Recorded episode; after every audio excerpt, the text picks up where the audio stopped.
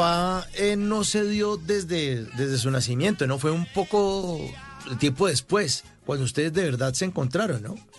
Sí, claro, claro. Yo con, con mi papá, pues en mi infancia no pude tener contacto porque eh, a, a, mi, a, mi, a mis, ¿qué? Como 6, 7 años me llevaron, mi mamá me llevó a vivir a Bucaramanga y me alejó como de ese mundo, de aquí, de la costa, de, de donde podíamos verlo más seguido. En fin, ya cuando yo tengo 15, 16 años que vivo en la ciudad de Bucaramanga, es que me llevan a una presentación de él y lo veo físicamente, solamente lo veo, no tuvo ningún contacto con él, no lo pude saludar, pues estábamos en un concierto. Y ya después, cuando me vine a estudiar aquí a Barranquilla, Mauricio, te digo que eh, fue que pude tener una relación como cercana con mi papá. Él en ese tiempo vivía aquí, tenía su familia aquí. Y ahí fue donde nos pudimos como compartir los últimos, como sus últimos ocho o nueve años de vida aquí en la ciudad de Barranquilla. ¿Y fue para usted una sorpresa o siempre supo que usted era hijo de Diomedes? ¿O en algún momento de su vida su mamá lo sentó y le dijo en la sala de la casa, venga, le tengo que contar algo? ¿O siempre lo supo? Desde siempre, desde siempre. Mi familia materna, toda, toda, toda, toda, toda mi familia es diomedista. Eran seguidores de mi papá a morir y pues obviamente que, que, el ídolo de ellos musicalmente hablando les haya regalado un hijo, un sobrino, un primo, un nieto, ¿sí me entiendes? Eso era un orgullo uh -huh. para ellos y pues desde chiquitico y al empezar a tener uso de razón me decían que yo era hijo de Diomedes, que yo era hijo de Diomedes, imagínense, puede imaginar cómo crecí yo con esa cabeza siendo el hijo de Diomedes. ¿Y, ¿Y, qué tan cierto es que sus compañeros del colegio le hacían bullying porque decían, ¿qué, hijo de Diomedes? Aquí en Bucaramanga, sí, claro. sobre todo usted aquí en Bucaramanga, hijo de Dios, me ¿qué? Voy a meter cuento, no joda. Así, ah.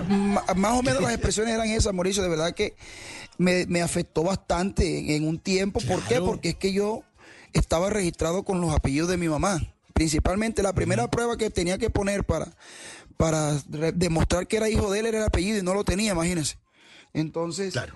eh, me, me, me, atacaban bastante por ese lado, me atacaban bastante por ese lado, pero bueno, gracias a Dios, pues me dio como que el, la suficiente sabiduría y entendimiento para que no me afectara en mi vida personal, ni emocional, ni psicológica, porque me dieron duro, me dieron duro. Y claro. para resumir el cuento, pues poco a poco se fueron dando cuenta.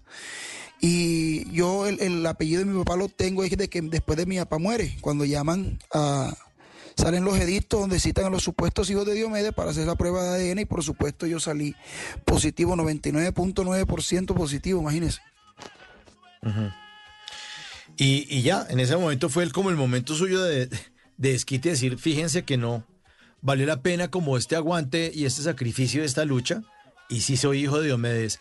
Pero Era algo que yo quería en... conseguir, sí, pero no fue como. Claro. Lo, lo, no, lo, no lo quise obtener como para demostrarlo, y, sino que ya yo me empecé a dedicar al canto, empecé a rozarme con mis hermanos, empecé a rozarme con mi familia paterna, y ahí era, era como más, más creíble de que, de que, por ejemplo, mi hermano Martín Elías, que en paz descanse, mi hermano Rafael Santos y los demás ya me reconocieran en público como su hermano, aún, aún sin tener el apellido. En las noches la única que no se cansa es la lengua.